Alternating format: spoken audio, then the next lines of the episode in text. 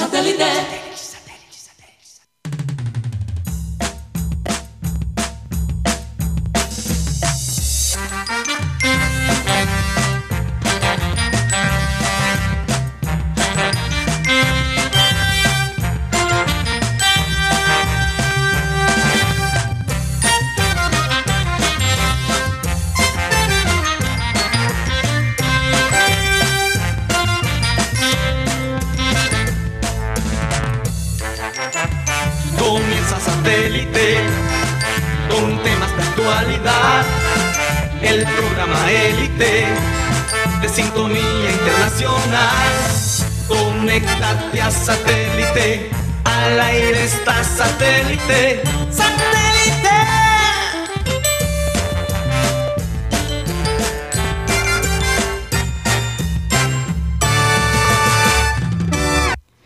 Señoras y señores, bienvenidos a programa Satélite. Muchísimas gracias por estar con nosotros. Gracias por dejarnos entrar en sus casas todos los días. Bueno, excepto los fines de semana, por supuesto. Pero también los fines de semana nos ven. Los ven en diferido, ¿no? En nuestro canal de YouTube. Recordarles, como siempre, que estamos transmitiendo a través de Sistema Cardenal 1010 AM, a través del TDT y de nuestro canal de YouTube, programa Satélite. Y eh, si se quieren comunicar con nosotros, lo pueden hacer a nuestro WhatsApp 307 16 0034. ¿Qué te pasó, Rocha? No, tenía retorno. Ya, ya, ya. ok. Bueno, vamos a presentar a la gente de satélite. Tenemos allá en producción Benji Bula, Toscamargo, Alan Lara. Rodolfo Herrera estará con nosotros un poquito más tarde. Desde Los Ángeles, Mateo Gueidos. Acá en el estudio está conmigo Benjamín Gutiérrez, Juan Carlos Rocha y quien les habla, Karina González. Muchísimas gracias y vamos a dar inicio con la frase acostumbrada que dice así. La disciplina es hacer lo que realmente no quieres hacer para poder hacer lo que realmente quieres hacer. La disciplina es hacer lo que realmente no quieres hacer para poder hacer lo que realmente quieres hacer. Y es que, por ejemplo, hay personas que dicen, ay, yo quiero ser cantante como Shakira, o yo quiero ser futbolista como Teo. Si tú analizas la vida de estos personajes que han tenido éxito, es que han sido disciplinados. Shakira, desde que era una niña, practicaba todos los días, componía canciones todos los días. Y además de eso, creía que podía llegar a ser una cantante exitosa. Lo mismo Teo. Teo practicaba, me imagino, fútbol rocha todos los días. Obvio. Eso era lo que él respiraba. Y no solo bola y, trapo. Bola de trapo. Con los amigos. Bola, bola de trapo. Con los amigos también tenía que hacer las cosas difíciles. correr un poquito todos los días. Levantarse a las 5 de la mañana posiblemente. Correr ante las balaceras, porque eso lo contaba él en una entrevista. Decía que estaba jugando un partido en entre sus amigos y de pronto se formaba la balacera y decía, teníamos que buscar la casa que tuviera la puerta abierta y ahí nos metíamos. Terminaba la balacera y salíamos otra vez a jugar. Tremendo.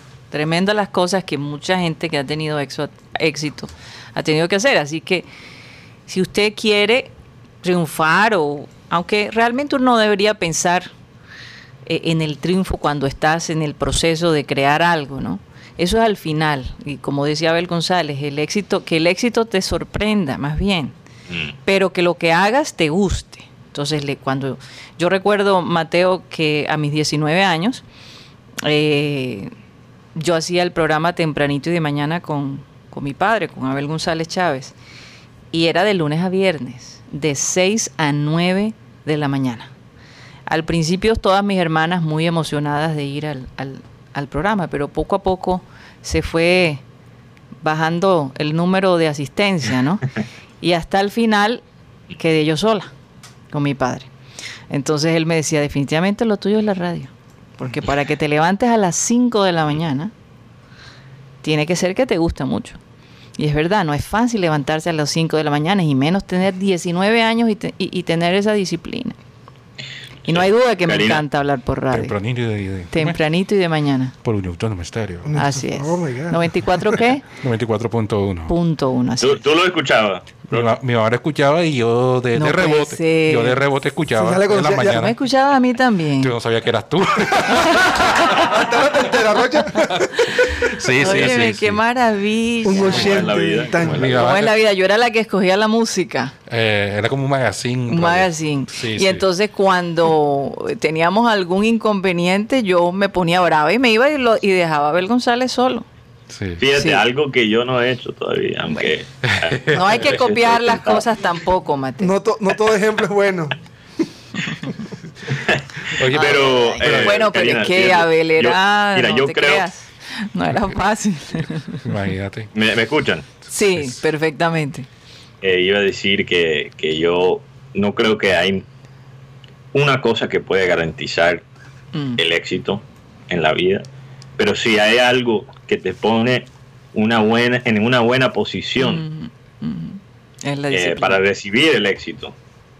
Que hasta cierto punto el éxito yo creo que es algo que, recibes por tu disciplina y por tu constancia. es, algo que, bueno, algunas personas sí, sí lo agarran, pero usan métodos. bueno. Eh, exacto. Poco diferentes. Buenos métodos.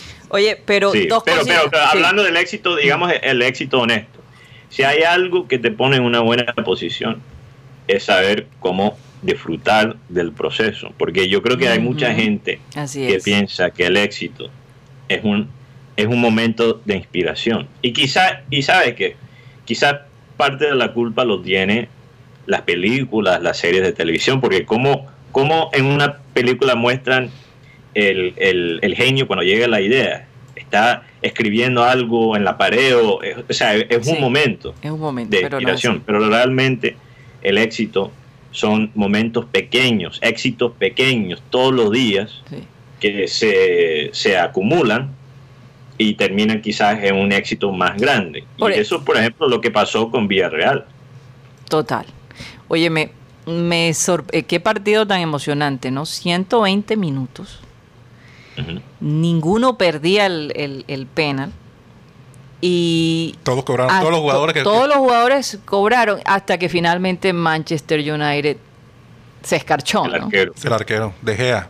De Gea la dejó. Pobre hombre, yo me imagino cómo se sentirá el día de hoy. De Gea hace 43 penaltis, no tapa uno.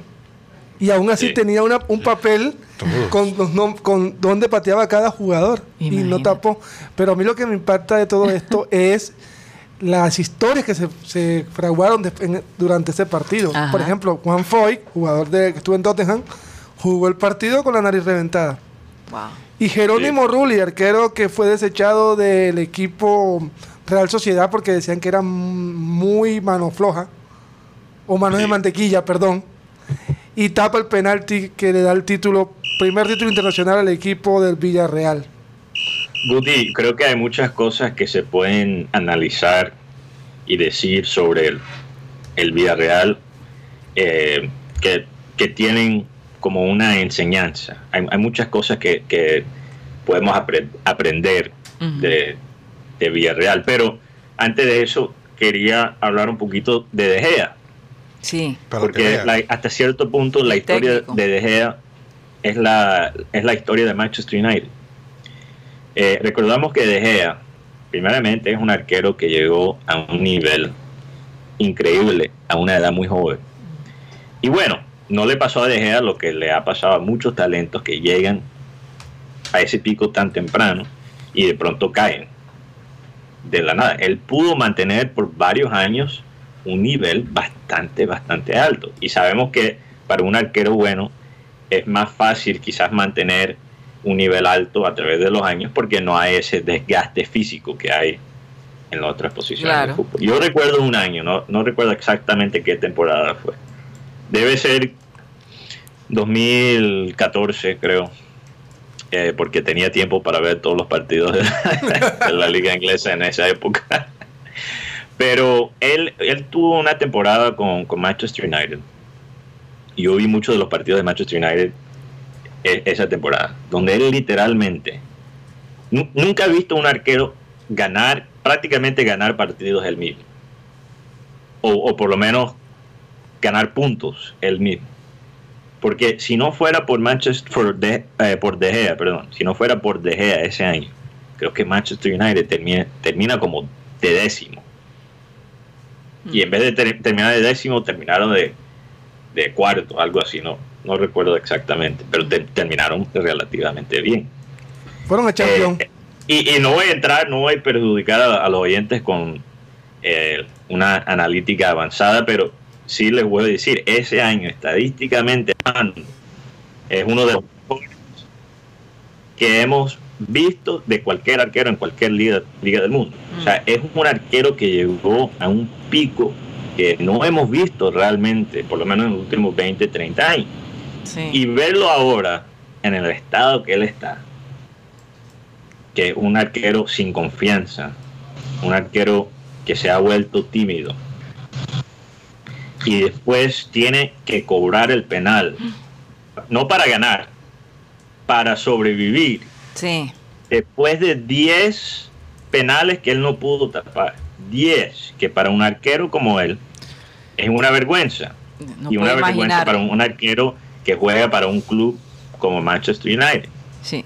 Entonces yo, lo, yo le vi la cara cuando él tomó ese penal y sabía que no lo iba a meter. Sabía que Villarreal ya había ganado. Porque eh, es un, él es un jugador fracturado. El talento todavía está ahí, pero mm. mentalmente está fracturado. Y creo que Manchester United es un club fracturado después de tantos años de éxito. Mm. Son un desastre. Los, pedazos han, están por todas todos lados y nadie se puede poner de acuerdo.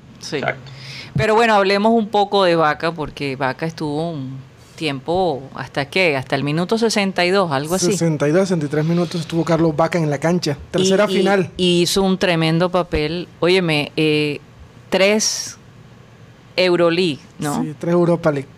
Europa League. Super a Falcao, que tiene dos. Y lo otro, cuando usted necesite ganar la Europa League, llame a Unai Emery y llame a Carlos Vaca. ¿De dónde es Carlos Vaca? De Puerto, Colombia. Aquí está tu hijo. Puerto Colombia. Óyeme, de verdad qué orgullo, ¿no? Y lástima es el rechazo que Eso es el, resultado de una tremenda disciplina la que ha tenido este hombre. y, él decía que lástima es el rechazo que hay de parte de la gente del interior por Vaca eh, a raíz del partido contra Inglaterra. Eh, que votó el penalti. Mm. Pero que eh, primero... y, adicionalmente, Vaca no moja mucha prensa en el interior. Sí. no, Vaca, no es, youtuber, Vaca no es influencer, Vaca es un, padre de familia. Porque Vaca es o es su trabajo o su familia. Y, no tiene tiempo para eso. A, mí, me, a mí lo que, me parece hasta bien en este momento. No, y idolatran a otro, por lo menos el caso de James, que ya está aquí en Colombia y no se ha presentado ni siquiera en la, en la, en la concentración. Esta una familia. Este, este, ya Luis Díaz está aquí y, y, Borja, obviamente, ya llegó. Supuestamente que para armar la armonía en la selección, pero mira el caso de Messi. Messi llegó con la familia, un vuelo charter de Argentina y él fue directo al sitio de concentración de su selección argentina. Mira, Benzema, Benzema llegó. Honestamente, ni vale la pena hablar. 45 minutos antes de que empezara la concentración llegó Karim Benzema y empezaron los memes. Él llegó a esa hora porque de pronto, de pronto decía, se, olvidó el técnico de mí, entonces otra vez me sacan de la selección. Así que la situación está ahí. Y, y viendo algo de vaca, vaca pasó las, la dura y las maduras. Las verdes y las maduras pasó vaca. Oye, déjame darle la bienvenida a Rodolfo, que ya está con nosotros. ¿Cómo estás, Rodolfo? Nos escucha. No lo escuchamos, no lo escuchamos. hablando, pero no, no, es que estaba cerrado el ah, Estaba en mute. Bueno, después no puedes decir que es que no, no te, no te, no, es culpa de nosotros, ¿ah? No, hoy volví, hoy volví a la. Lo que pasa es que había hecho unos cambios acá para, para facilitar eh, la conexión de unos dispositivos a un, a un router. Ajá. Me imagino que es por eso que la, la calidad del audio se, se ha venido deteriorando, ¿no? No sé, voy a probar a ver qué me dice producción hasta ahora se oye muy bien. Sí, porque es que eh, no sé si es por eso que la, señal de audio entraba y entraba forzada. Es decir, eh, Mateo, por ejemplo, tiene un buen sonido y, entra bien sobre las voces de los demás, pero en el caso mío se me dificultaba porque cuando intentaba entrar sonaba allá opaco en el, como en el, sí. como un susurro. Como un susurro. Como un retraso. Se ahogaba el sonido, se ahogaba el sonido. Se ahogaba, es verdad. Estamos oyendo, oyendo y bueno, y también vi esa maratónica definición y creo que de, la, bueno, yo, yo no recuerdo haber visto desde hace mucho rato, aparte de aquella que fue histórica para el fútbol colombiano, la definición de Nacional con Cerro Porteño. Olimpia. Olimpia. Eh, perdón, con Olimpia de Paraguay. Y, y, la verdad no recordaba una definición tan prolongada en, desde el punto penalti. Lo que sí, lo que sí creo es que estaban entrenados esos jugadores, ¿no? Porque tenían la tenían clara dónde patear, cada quien elegía su punto. Sí. Lo inclusive sin engañar al portero, porque está el arquero mismo. Tremendo penal que se jaló. Así es. O sea, estaba eh, dicen que los penaltis no se entrenan, yo sí creo que se entrenan. Y aquí el zurdo López yo siempre hablo del zurdo López y no porque sea una... una Saludos a nuestro querido zurdo López un saludo para, el profe si nos llega a escuchar.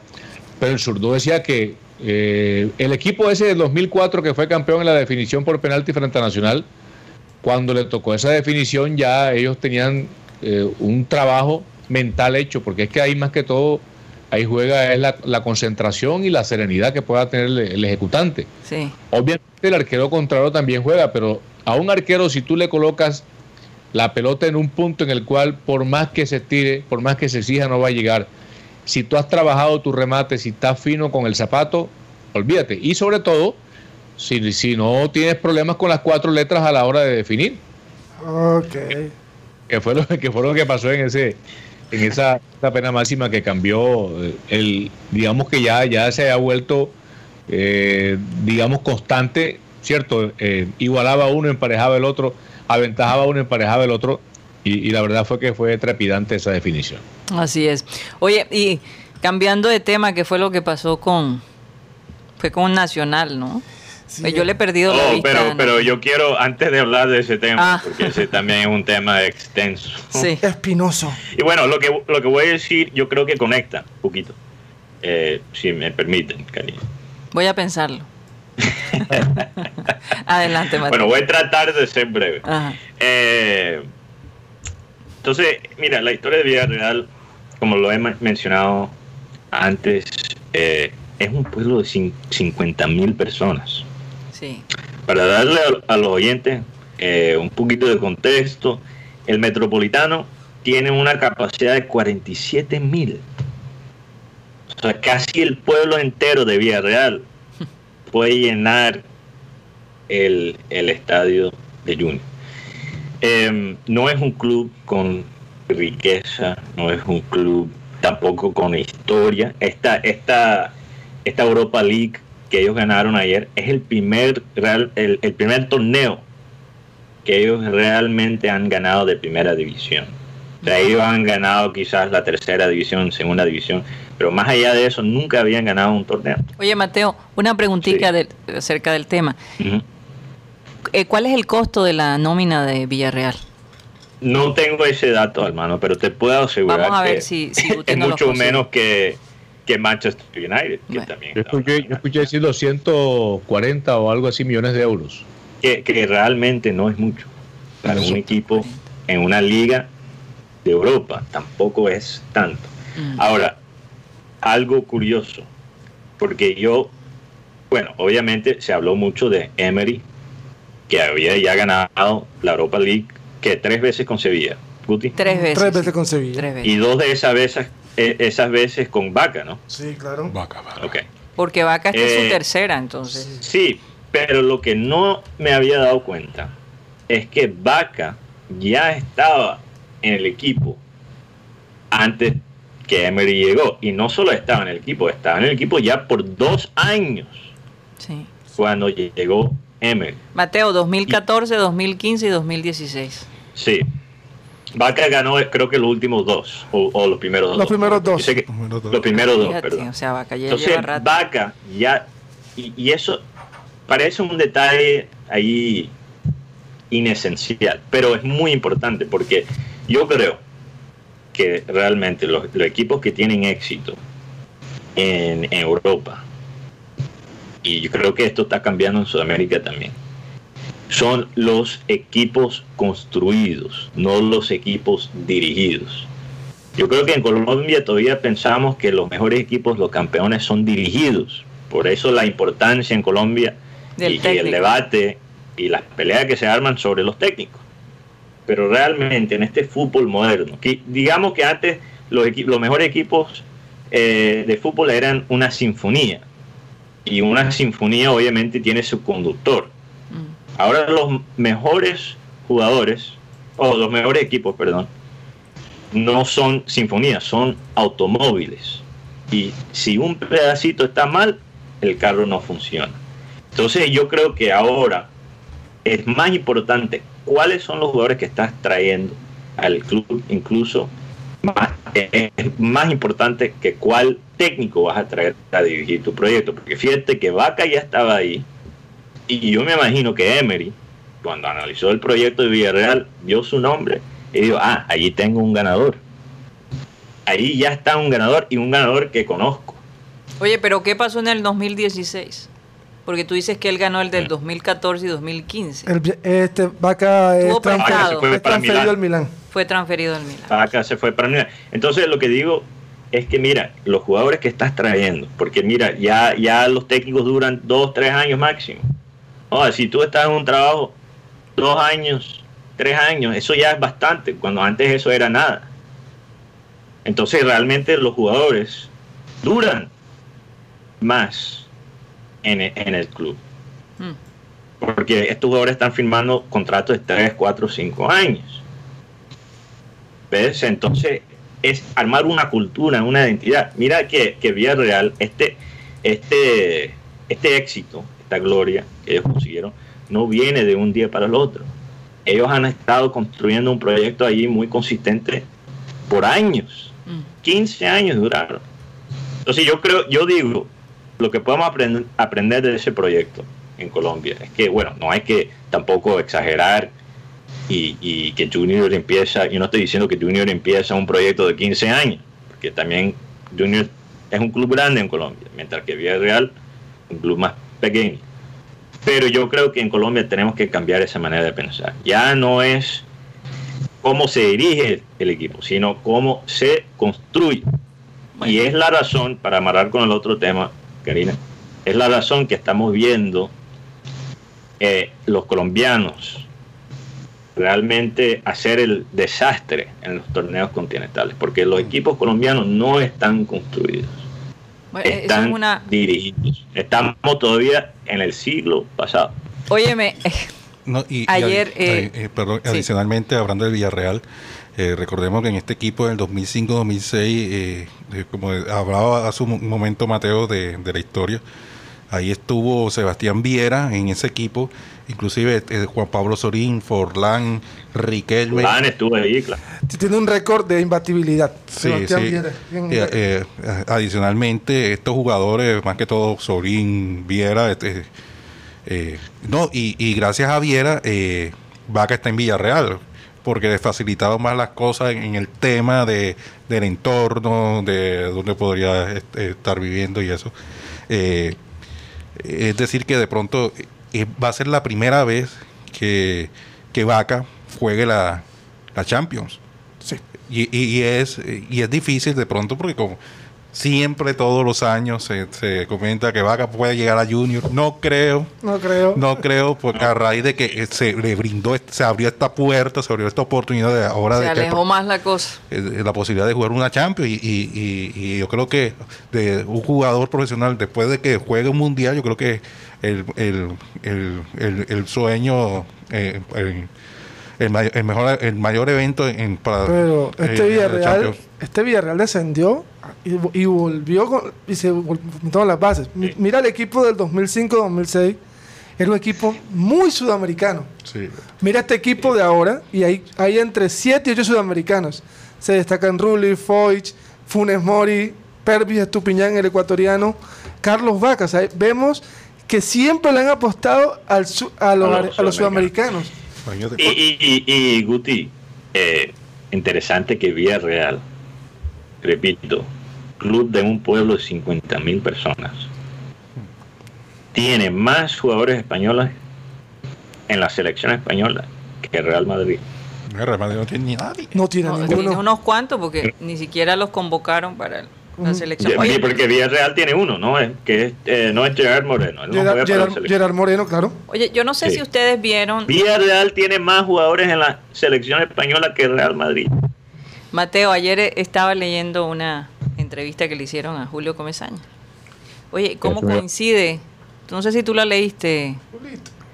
Rodolfo, ¿cómo, cómo, es que precisamente ah, justo, justo en ese momento, antes de que tú entraras, iba a hablar de eso, porque es que eh, anoche casualmente puse... Bueno, pero déjame decir algo antes de que tú, porque yo sé que va a ser más extenso la parte tuya, pero me llama la atención, Mateo, que eh, qué parecido piensa Comesaña contigo. Eh, eh, ese hecho de que hay que cambiar supuestamente la manera de pensar de los jugadores, de que se la tienen que creer, esa manera de, jugar sintiéndose perdedor en vez de sintiéndose ganador. Y mencionaba a los argentinos y a los uruguayos como... De si hay una cosa, yo creo que en que... Pero lo que yo me pregunto, Mateo, es, y Rodolfo, que yo sé que él va a hablar ah, de este tema también, es ¿por qué no lo aplicaban con sus jugadores? Si, si, si sabía la fórmula, si esa es la fórmula, ¿no? Para, para el equipo, Rodolfo. Fíjate, Karina, que ¿Cómo me escuchan ahí? Porque me dice Teo que no, no está llegando tampoco de la mejor manera el audio. No, no, nosotros escuchamos bien. Bueno, eh, fíjate que yo creo que Comesaña se va precisamente porque él trató de imponer algún, algún control, algún orden disciplinario a raíz de lo que pasó con Teo y el lobo y los hipopótamos y esas cosas. Y, esa fue la gran razón. De, hecho, eh, tengo conocimiento que él lo ha admitido públicamente, que no fue nada distinto a que a él lo desautorizó la junta directiva del club. Mm. Pero es que eh, en esos casos el técnico debe contar con una respuesta precisamente de los que manda en el equipo.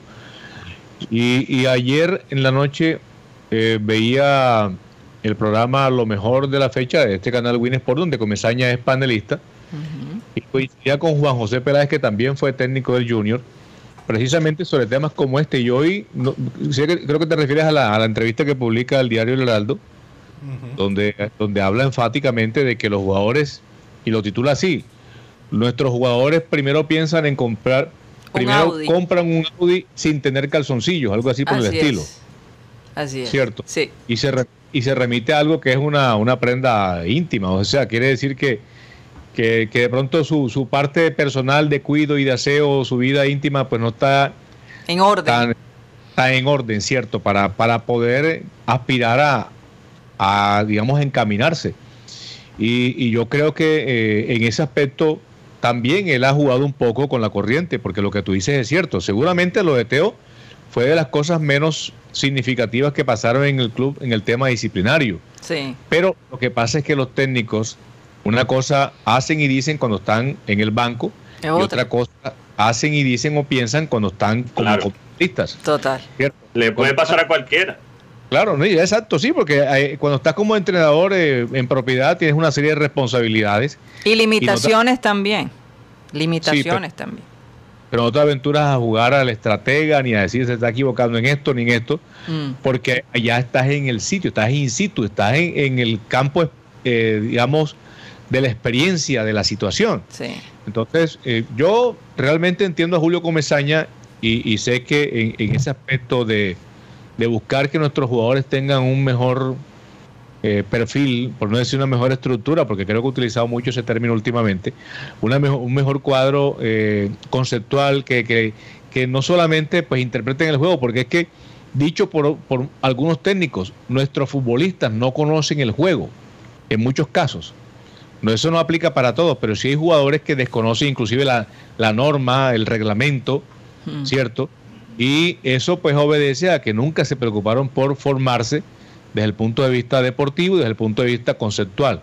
Pero yo digo, que, que, eso es una tarea muy baja educación, baja educación, no hay una que, que, también le da fortaleza a la mente. No, saben, no saben del bar. Yo creo, perdón Guti, eh, también creo que, que con lo de Comesaña me recuerda a, un, a un, libro que, que leí escrito por un japonés católico y él básicamente escribe una novela sobre unos eh, cristianos portugueses que llegaron a Japón y no sabían cómo comunicar las ideas de la región porque no entendían las ideas de la región.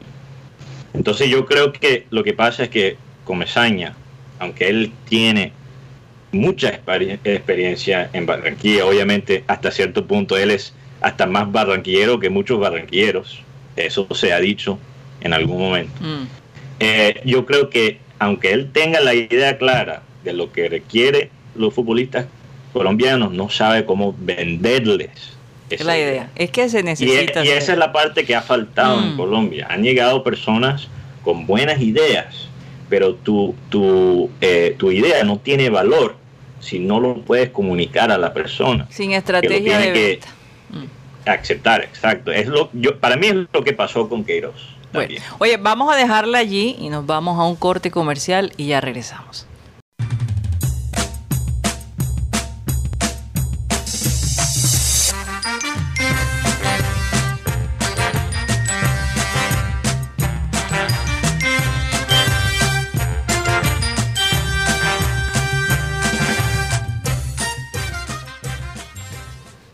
Estamos transmitiendo programa satélite desde Sistema Cardenal 1010 AM. Hoy ayer me preguntaron que si mi taza cambiaba de colores. Bueno, la gente que nos puede ver en el canal de YouTube, no. Es que con el calor aparecen las letras de satélite. Y cuando ya lo que estás bebiendo se enfría, entonces se vuelve negro. Mira qué interesante. Si les gustan las tazas, vamos a ver si eh, por estos días rifamos, pero solo las personas que viven en la ciudad de Barranquilla. No es fácil llevar, mandarlas a Estados Unidos, es un poco complicada la cosa. Me comprometo por lo menos con la gente de Barranquilla, por ahora. Así que Orlando Camargo, no me pongas en la tarea de mandarte todavía una taza. Eso será cuando regrese a Estados Unidos. Vamos a ver cuándo será eso. Señor Juan Carlos Rocha, cuéntanos, ¿qué pasa hoy en Churrasquito? Pues en este calor, qué mejor que tomarte un juguito natural de una limonada, un jugo de mandarina, un jugo de corozo, un jugo de un jugo de guayaba. Jugo de guayaba. Delicioso. porque en el churraquito también se venden jugos naturales. ¿Sí? Sí. ¿No son frutiños? No, frutiño. no ¿Todavía existe frutiño? ¿Todavía? Ah. Claro, que todavía existe frutiño. ¿Cómo, cómo? ¿Ah? Jugo de cañandonga. No, ese de Noni. Jugo de Noni. De Noni. Jugo, de cañandonga. Oye, de Noni. Cañandonga sabrosa. Es muy bueno. Sí, lo he tomado. Sí, claro. ¿Qué, es la cañandonga? Me, me tienen que educar. Es una fruta que tiene un olor a, a pecueca. a pecueca, qué gráfico, caramba. Sí, ya. Pero les doy un consejo para tomarlo se tapa la, nariz y vayan subiendo poquito a poquito. Y es un jugo muy delicioso, con leche. Y, tiene un alto contenido vitamínico, complejo B y cosas de esas. Por eso es que huele así, porque contiene muchas vitaminas. Uy, no. ¿Por qué será que las cosas feas son las mejores para uno, no? El noni. ¿Qué cosa? Otro día, el otro día un vecino se quitó, se quitó unas medias marolientes, la tiró en la jardinera de la casa Nació un de Oye, bueno, Juan Carlos, eh, termina la publicidad eh, del No, yo, yo sé que a raíz del calor, eh, que mejor que tomarse un juguito natural hecho en churrasquito, pero allá no van a meterle, no van a encontrar jugo de cañandonga. en hacer el churrasquito donde se come sabrosito.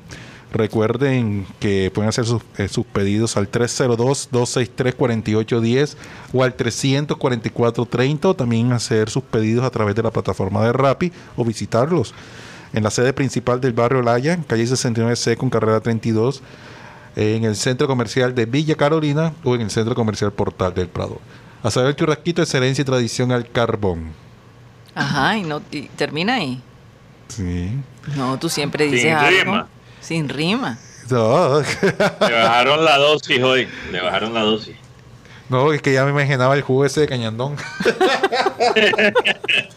Oye, si le agregas leche no mejora. No, mejor, con la leche mejora más. Ah, bueno, eso, creo que eso es lo que trata de decir eh, Joan Nieto.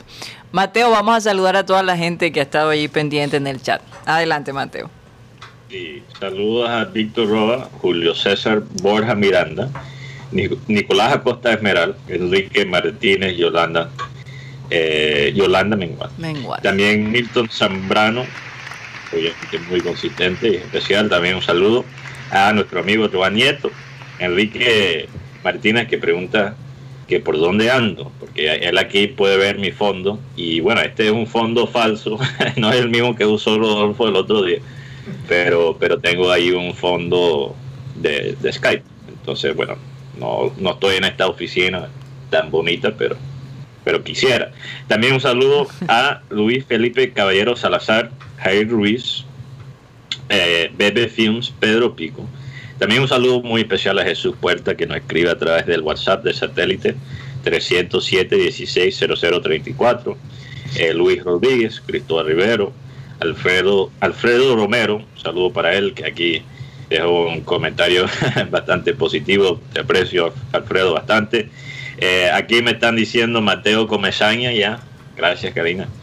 Eh, yo creo que, bueno, yo creo que estoy de No, estoy hablando de que en ese aspecto pareciera que, óyeme, que, que, él está de acuerdo con lo que tú dijiste. Pero lo que pasa es que yo creo que si hay una cosa en que Comesaña y Abel González estaban de acuerdo, era esa parte, esa la parte, psicológica. Así es. Eh, también un saludo a Raimundo Villa Rivera, que dice Mateo, técnico del Junior. No creo, porque les confieso, es muy fácil hablar del fútbol eh, y muy difícil dirigir un equipo de fútbol. Eh, pero bueno, también un saludo a Delmira Niebles Montero y todos los oyentes que nos escuchan a través también del sistema cardenal 1010 AM. Eh, aquí, bueno, eh, mañana ya salgo de Los Ángeles, pero he visto unas cosas muy, muy curiosas. la situación del, de los homeless en Los Ángeles se ha aumentado un poco. Se ha aumentado. Hay personas que, no tienen casa, que O sea, los hombres son, son personas sin casa, ¿no? Que, sin casa, es verdad. Y eso es un problema en todas las ciudades, pero ha llegado a un nivel en, Los Ángeles donde realmente es, es difícil creerlo, lo tienes que ver.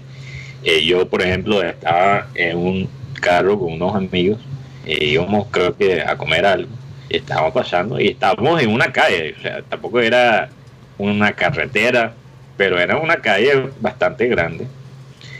Y allí estábamos pasando y yo estaba analizando, porque Los Ángeles tiene sus cosas interesantes, entonces yo siempre miro por la ventana para ver por dónde estoy pasando y miro a, mi derecha, porque yo estaba del lado derecho del carro, miro por, la, por la ventana y estamos pasando por un paro de bus. Por una parada de bus.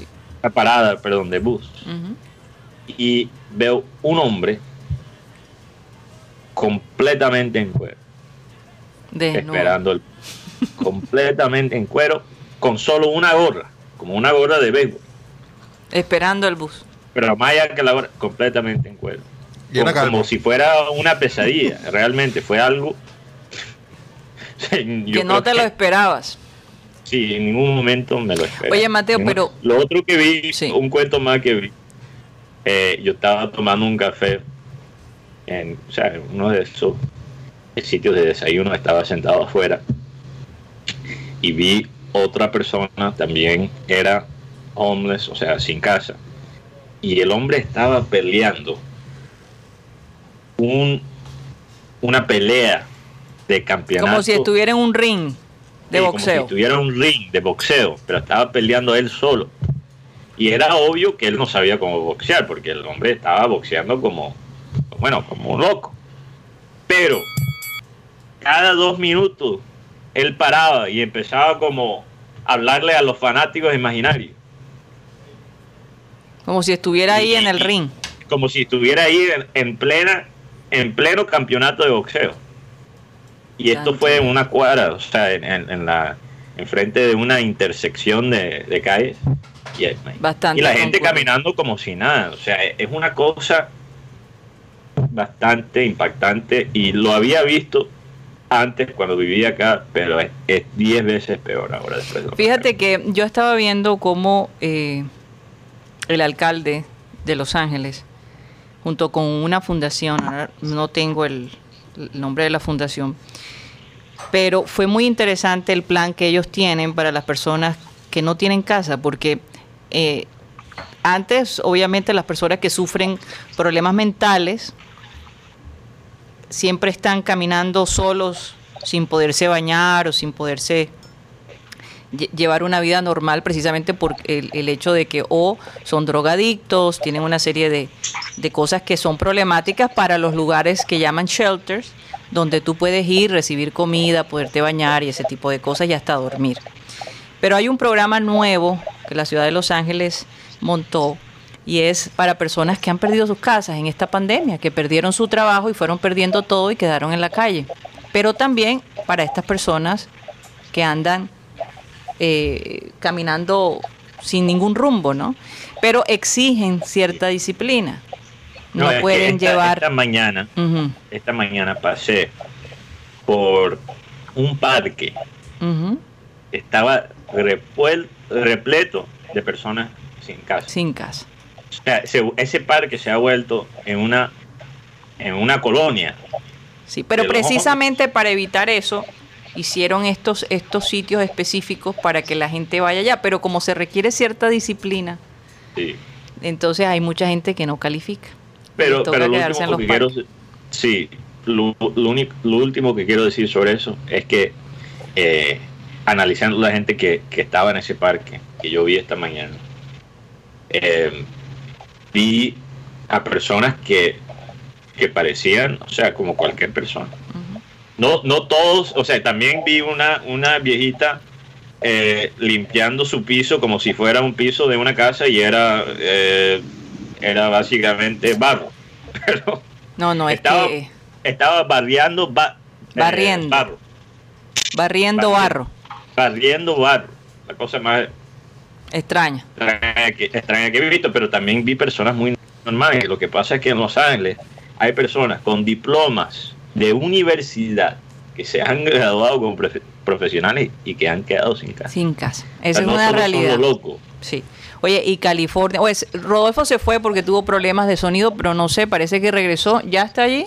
Ok, ya, ya lo van a poner en línea. Pero en California, en San José, no sé si vieron este tiroteo. Sí que hubo nueve personas murieron y de nuevo. Eh, parece que eran, no sé si era algo de los trenes, de una empresa de trenes. Y, y, hoy salió en el periódico, eh, en CNN decían que la persona sabía, tenía muy identificada, a, o sea, el, que hizo todos estos disparos, sabía quién iba a matar, los había seleccionado. Y mm, fuerte, fuerte leer esas noticias, increíble que esto siga sucediendo en Estados Unidos, que eh, más y más personas tengan, sigan teniendo acceso a armas de fuego y que puedan acabar la vida de, de, tantas personas. Eh, ningún lugar se vuelve seguro. Ningún lugar. O sea, sale una persona de malas pulgas de una empresa y hay que tener miedo porque no se sabe cómo va a reaccionar esa persona. Ni la salud. un, abrazo fuerte y, muchas oraciones también para eh, Tony Avendaño, que vive en la área de, San José. De San José, de verdad. Eh, yo leí esta mañana que, que, cuando uno se entera de, de, una noticia semejante y es en tu, en tu vecindario, básicamente. Uno siente una impotencia porque mm. significa que tú puedes hacer todo bien y, un loco puede salir de la nada y acabar. Y acabar con tu vida con tu vida. Eh, eh, asusta. La gente ahora mismo está bastante asustada. Bastante, bastante asustada. Bueno, parece que ya tenemos a Rodolfo de regreso. Otra cosita y vamos a hablar de esta cucuteña. Recuérdame el nombre. María Camila Osorio. María Camila Osorio, número 98 en el ranking de, de tenis de mujeres. Parece que ya ella fue seleccionada, ¿no? Sí, va, va directamente al cuadro principal del, del Roland, Garros. Muy importante. Y es la sexta colombiana eh, que logra estar en un torneo tan importante. Creo que es la primera en el Roland Garros y la sexta a, nivel, general. A nivel general, sí. Bueno, oye, 19 años. ¿Se puede imaginar la disciplina de esta chica? No, y no solo eso, Karina, sino que en esta época tenemos dos personas que cuando empezaron nadie daba un peso por ellos, como María Camilo Osorio y Daniel Galán. El chico Daniel Galán, que es la siembra número uno de Colombia en, los torneos como Copa Davis, Pero recordemos que el primer, la primera vez que vimos a Daniel Galán fue aquí en Barranquilla. Sí, todavía no se sabe contra quién va a jugar ella, pero... Pero ya está en el cuadro principal, que es muy importante. en el cuadro principal, oye. Y una victoria la podría poner mucho más adelante, en el, claro, puede ser en, el, todo, en el todo 80. Así es. Pero el tema con Daniel Galán es que Daniel Galán vino, como decimos aquí, que al que le van a dar, le guardan. Daniel vino como, no fue la primera siembra del, torneo, y Daniel a, pulso ganó, ganó ese punto de Colombia ante Argentina en la Copa, de, en la Copa Davis y ahí Daniel Galán subió su carrera igual que María Camila Osorio. Fíjate, oye, me tenemos a Antonio Avendaño, ah, que quiere entrar, me imagino que nos va a contar la experiencia. Rodolfo, ¿cómo está tu sonido? Estoy probando a ver qué tal se oye. Bueno, se oye bien. Sí, el, tema, el tema, es cuando yo, cuando yo entro sobre, sobre las demás voces, que se, se opaca, se, se bloquea. Te va a tocar venir, Rodolfo. Yo creo que Te va a tocar venir al estudio. Yo creo que sí. Para que opaques a Guti. Llenarte de valor. Oh, Vamos. Puedes opacar a Guti, pero lo tiene que hacer en persona, ¿no? Oye, tengo otros computadores, voy a tener que adaptar, adaptar otro computador acá no estoy. Lo que pasa es que yo tengo aquí mi pequeño máster, pero este no sé qué ah. le pasó. Me también una razón puede ser, antes de que entre Tony, con un saludo para él, que estoy usando todavía Windows, Windows 7 y en algunos algunos aplicativos pues han entrado a hacer alguna, algún conflicto. Windows 7. O sea, Rodo está diciendo que prefiere prefiere comprar una computadora nueva que estar en un cuarto con rocha. Oye, esa fue la herencia que me dejó a ver el, una voracidad por comprar tecnología. Oye, pero ¿cuál es el último Windows que hay? El 10. El 10. Las tres, tres versiones más abajo. Eh, que no te pase como Explorer, que, ya lo van a sacar porque va muy lento. Lo que pasa con el 7 es algo parecido a lo que pasó con el, Windows XP, que estaba fuera de circulación, pero la gente lo sigue buscando porque eh, digamos que hay una cantidad de, de softwares, de programas o aplicativos, como le quieras decir, que dejaron de ser, de ser compatibles en la medida en que fue avanzando el, el sistema operativo. Sí. por eso mucha gente se mantuvo con el XP hasta última hora e igual está pasando con el 7, que es un, es un sistema operativo muy confiable, muy estable y no tiene tantos tantos requisitos como pasa con el Windows 10, que es un poco parecido a lo que pasa con, con el iOS. Sí, es verdad.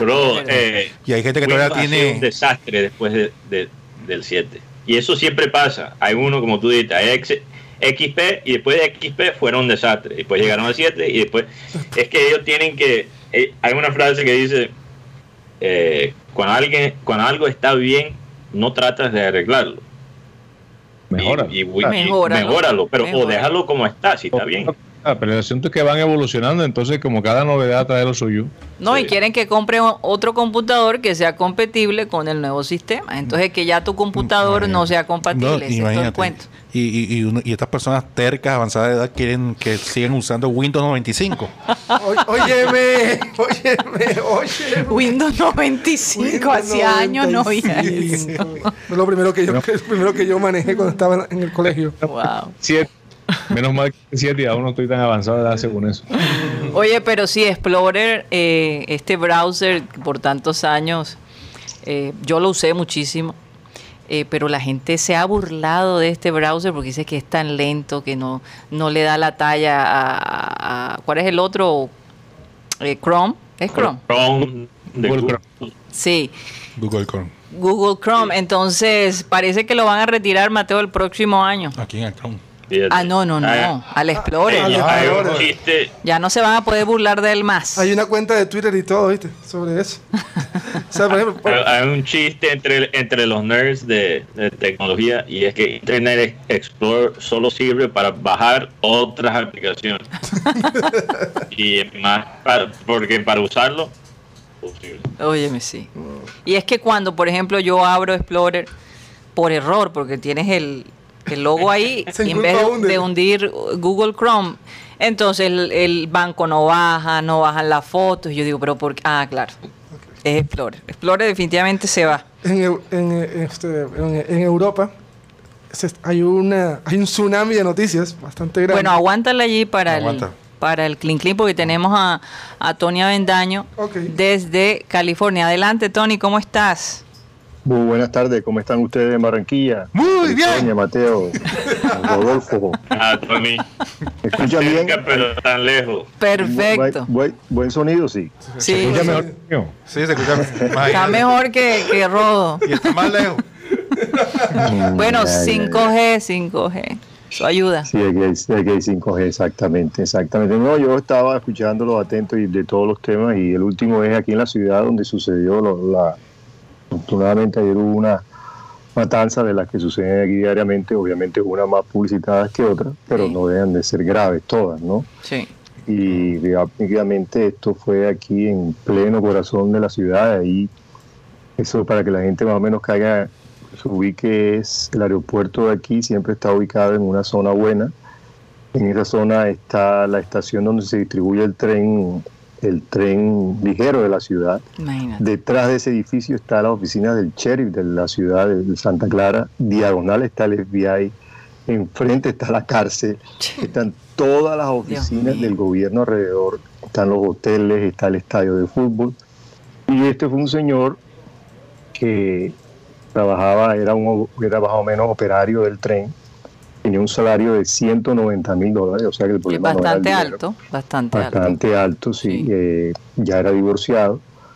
Y el hombre en algo muy extraño, y ustedes que Guti manejan la parte de- de- religiosa, el hombre hizo algo como apocalíptico. Quemó la casa antes de irse a hacer eso. Y le puso explosivo para que los bomberos llegaran y la policía llegara, como la, así como las películas, igualmente así. Eh, sabía que lo estaban filmando la casa de enfrente, se montó en el carro con sus armas y se fue. Y eso, el hombre llega y obviamente la alarma se siente es con los bomberos, entonces distrajo la atención. Es una cosa, una película, la verdad. Lo no si- tenía todo montado el hombre.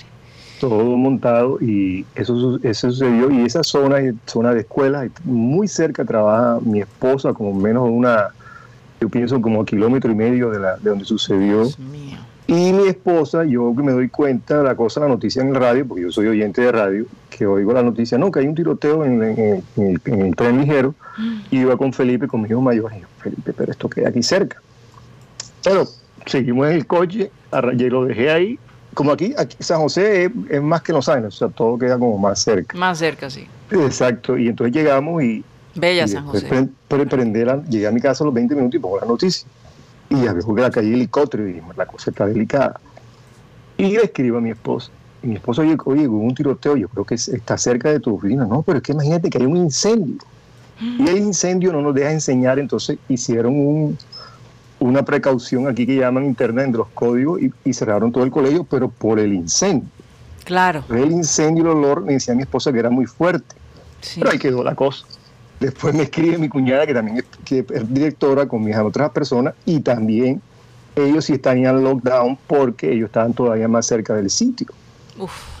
Y ahí sucedió y comenzaron como a desarrollar la cosa y, y fue algo tenaz porque es en la comunidad de uno, ¿verdad? Entonces, este, y ve los apellidos, entonces aquí los apellidos son muy, como nosotros allá, aquí hay unos apellidos muy comunes, Sí. y entonces uno ve las cada apellido y comienza uno a, a pensar una cantidad de cosas, pero es Sí. muy difícil, la verdad, la situación de las armas aquí. Yo no sé si ustedes en Colombia saben, aquí el estado de Texas acaba de hacer una ley que ya es ley. Tú puedes comprar tu pistola sin permiso Sí, sí. y, y ya no tienes que tener nada, pero ellos deducen que si hay un loco como este, la persona puede atacarlo.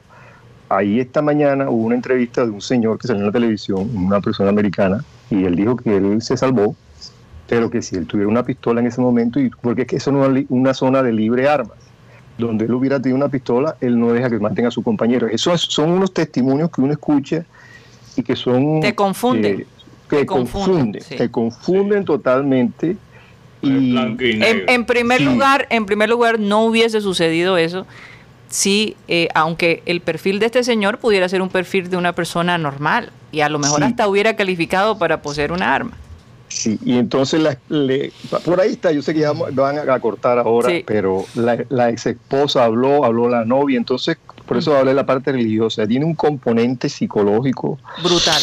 brutal, pero es una cosa brutal que tú dices, caramba, ¿será verdad? ¿Será mentira? ¿Será que, que- que No, estamos no. en otros tiempos? Porque tú oyes las cosas y suceden y, y los testimonios de la gente, escogí con lo que si tú decías tú ahorita, Karina, escogió a la gente que mató, no, una cosa. Esa es la parte más complicada, ¿no? Eh, que, haya, que haya, escogido a, la gente. Tony, no te vayas para concluir. para concluir en, en, el Clean Clean Digital. Bueno, nos despedimos de Sistema Cardenal. Muchísimas gracias por estar con nosotros. Espero que eh, hayan pasado un momento agradable. Y bueno, recordarles como siempre que estamos de lunes a viernes de 1 y 30 a 2 y 30 de la tarde. Muchísimas gracias y recuerden que seguimos a nuestro Clean Clean Digital a través de nuestro canal de YouTube Programa Satélite. Muchas gracias. Satélite.